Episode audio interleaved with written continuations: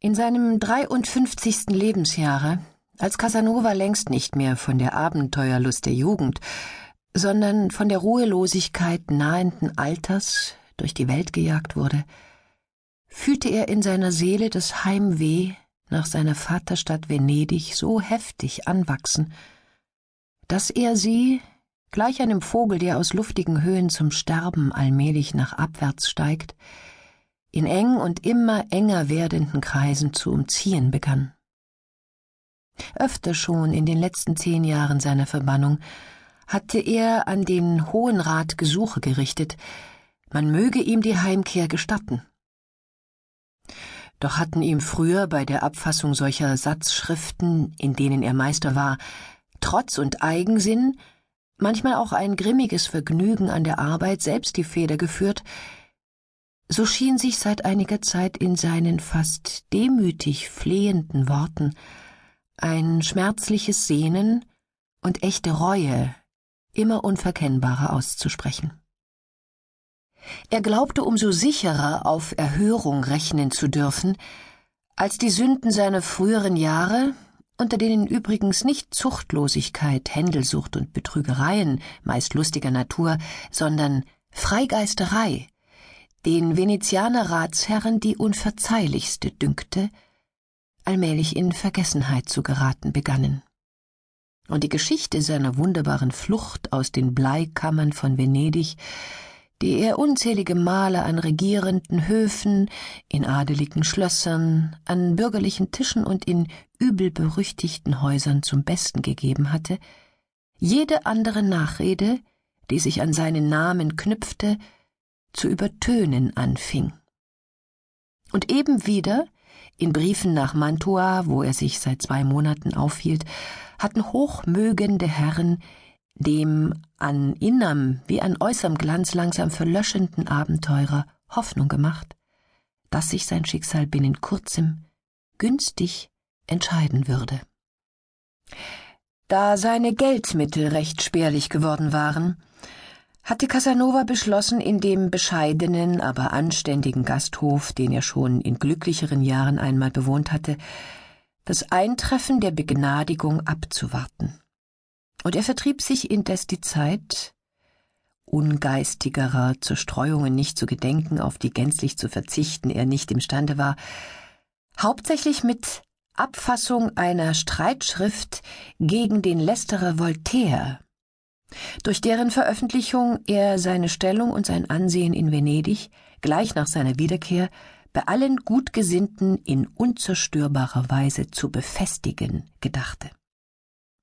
Eines Morgens, auf einem Spaziergang außerhalb der Stadt, während er für einen vernichtenden, gegen den gottlosen Franzosen gerichteten Satz die letzte Abrundung zu finden sich mühte, befiel ihn plötzlich eine außerordentliche, fast körperlich peinvolle Unruhe. Das Leben, das er in leidiger Gewöhnung nun schon durch drei Monate führte, die Morgenwanderungen vor dem Tor ins Land hinaus, die kleinen Spielabende bei dem angeblichen Baron Perotti und dessen blatternarbiger Geliebten, die Zärtlichkeiten seiner nicht mehr ganz jungen, aber feurigen Wirtin, ja sogar die Beschäftigung mit den Werken Voltaires und die Arbeit an seiner eigenen kühnen und bisher, wie ihm dünkte, nicht übel gelungenen Erwiderung, all dies erschien ihm in der linden, allzu süßen Luft dieses Spätsommermorgens gleichermaßen sinnlos und widerwärtig. Er murmelte einen Fluch vor sich hin, ohne recht zu wissen, wen oder was er damit treffen wollte, und den Griff seines Degens umklammernd, feindselige Blicke nach allen Seiten sendend, als richteten aus der Einsamkeit ringsum unsichtbare Augen sich höhnend auf ihn, wandte er plötzlich seine Schritte nach der Stadt zurück, in der Absicht, noch in derselben Stunde Anstalten für seine sofortige Abreise zu treffen. Denn er zweifelte nicht, dass er sich sofort besser befinden würde, wenn er nur erst der ersehnten Heimat wieder um einige Meilen näher gerückt wäre. Er beschleunigte seinen Gang, um sich rechtzeitig einen Platz in der Eilpost zu sichern, die vor Sonnenuntergang in der Richtung nach Osten abfuhr. Weiter hatte er kaum etwas zu tun, da er sich einen Abschiedsbesuch beim Baron Perotti wohl schenken durfte und ihm eine halbe Stunde vollauf genügte, um seine gesamten Habseligkeiten für die Reise einzupacken. Er dachte, der zwei etwas abgetragenen Gewänder, von denen er das Schlechtere am Leibe trug, und der vielfach geflickten, einst fein gewesenen Wäsche, die mit ein paar Dosen, einer goldenen Kette samt Uhr und einer Anzahl von Büchern seinen ganzen Besitz ausmachten. Vergangene Tage fielen ihm ein, da er als vornehmer Mann, mit allem Notwendigen und Überflüssigen reichlich ausgestattet, wohl auch mit einem Diener, der freilich meist ein Gauner war, im prächtigen Reisewagen durch die Lande fuhr und ohnmächtiger Zorn trieb ihm die Tränen in die Augen. Ein junges Weib, die Peitsche in der Hand, kutschierte ein Wägelchen an ihm vorbei. Darin zwischen Säcken und allerlei Hausrat schnarchend ihr betrunkener Mann lag.